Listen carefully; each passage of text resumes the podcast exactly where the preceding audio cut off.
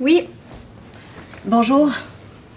C'est le docteur Gauthier qui m'a recommandé de venir vous voir pour que vous puissiez m'expliquer le fonctionnement des pompes a prescrit à mon fils Mathias. il n'y a pas de problème. Asseyez-vous.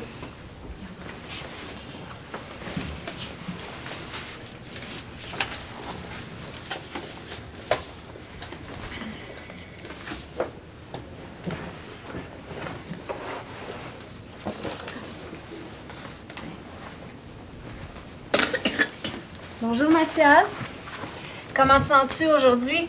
Ça bien. Super. Madame Laroche, est-ce que le médecin vous a parlé un peu de l'asthme? Oui, mais il m'a dit que Mathias avait de la difficulté à respirer à cause des sécrétions. Oui, je vois d'après le dossier que la crise de Mathias a été provoquée par un rhume. Votre garçon a 4 ans. L'asthme est assez fréquent chez les jeunes enfants. L'asthme apparaît lors d'un rhume ou d'une grippe, mais il est réversible. Il diminue avec le temps, généralement vers l'âge scolaire. Je comprends, ça me rassure. Pour le moment, il doit prendre des médicaments sous forme d'inhalateur, le temps que les symptômes diminuent. OK. Alors, tout d'abord, Mathias a deux types de pompes à prendre.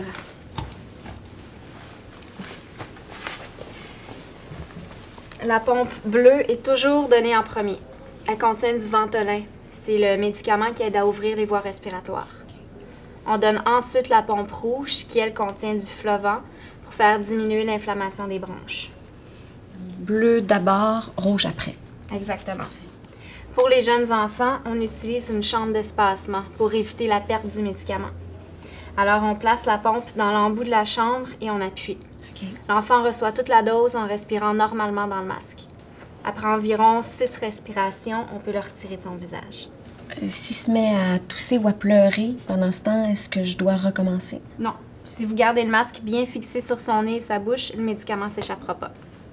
Ça a l'air euh, assez simple. Est-ce que je peux essayer avec mon fils Mathias? Bien sûr. On peut faire une simulation. Mathias, on va faire semblant de te donner ton médicament. Tu dois juste garder le masque sur ton visage puis respirer. Euh, donc, j'enlève le bouchon de la pompe bleue et je la place dans la chambre d'espacement. Oui, mais avant de mettre la pompe dans la chambre, il faut l'agiter pour bien mélanger le produit.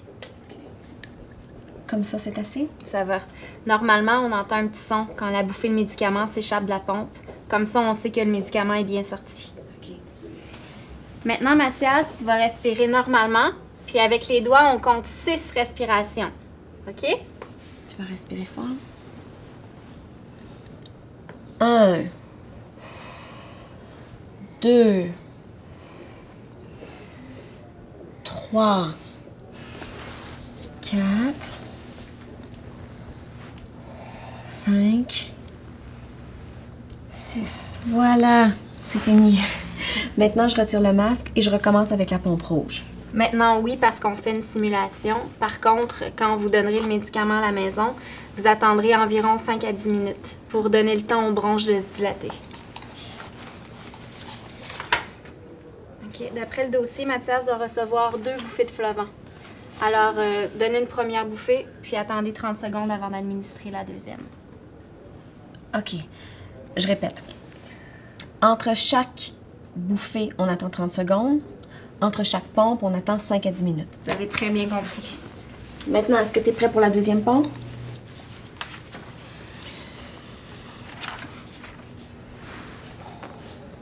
Un.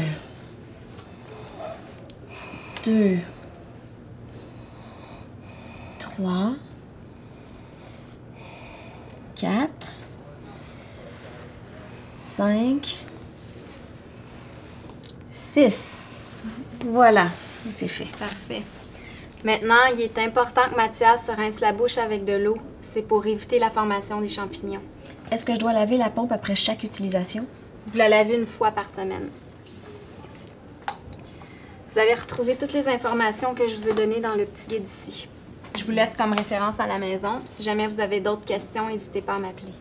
Ok, merci beaucoup. Bye Mathias! C'était bien, mon grand? Bye. Bye!